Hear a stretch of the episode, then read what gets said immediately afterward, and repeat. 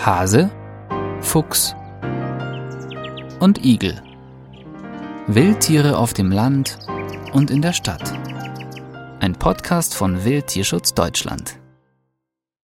Waschbären. Erfolgreiche Einbürgerung, nutzlose Jagd. 1981 konstatierte bereits Dr. Walburga Lutz, eine Pionierin der deutschen Waschbärenforschung, folgendes. Zitat die Einbürgerung des Waschbären ist erfolgreich verlaufen und nicht mehr rückgängig zu machen. Wir sollten deshalb lernen, mit ihm leben zu müssen. Zitat Ende. Die erste erfolgreiche und dokumentierte Aussetzung der possierlich anmutenden Kleinbären erfolgte mit Erlaubnis des preußischen Landesjagdamts 1934 in Nordhessen. Heute kommt der Waschbär in unterschiedlichen Bestandsschichten in ganz Deutschland vor. Vor einigen Jahren wurde der Bestand noch mit mindestens 500.000 beziffert. Inzwischen dürften eine Million Waschbären des Nachts durch Wald und Flur ziehen. Das Tierchen mit der Zorro-Maske ist ein Allesfresser, ein sogenannter Nahrungsopportunist. Was er leicht bekommen kann, holt er sich. Er ernährt sich liebend gerne von Obst und frisst im Verbund auch schon einmal ganze Obstbäume leer. Er verschmäht Insekten nicht, räumt aber auch mal Vogelgelege aus und verwertet menschliche Nahrungsabfälle. Berichte über negative ökologische Auswirkungen von Waschbären liest man in den letzten Jahren immer wieder.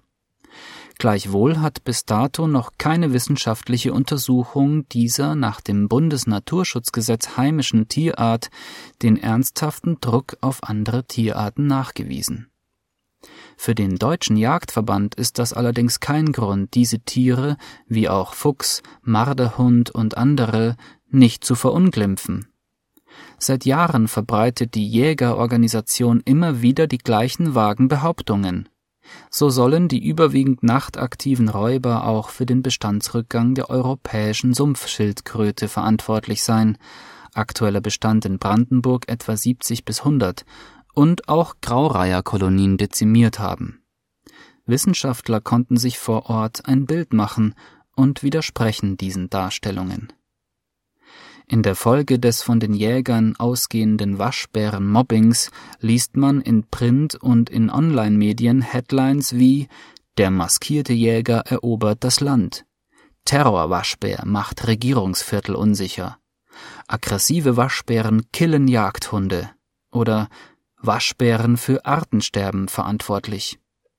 Die Intention dieses breit angelegten Mobbings wird meist mitgeliefert, wir brauchen weiterhin die Fallenjagd. Der Waschbärenforscher Frank Michler wirft dem Deutschen Jagdverband in diesem Zusammenhang eine tendenziöse Argumentation vor. Der Jagdverband verbreite ein undifferenziertes und vorgefertigtes Meinungsbild und Daten, die nicht der Faktenlage entsprechen. Man könnte meinen, hier handele es sich um einen vorsätzlichen Täuschungsversuch der Öffentlichkeit.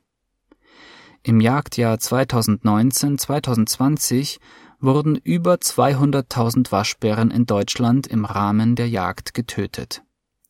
Die Bestandsentwicklung wird dadurch allerdings nicht einmal aufgehalten, ein messbarer Beitrag zum Artenschutz ist ebenfalls nicht zu erkennen.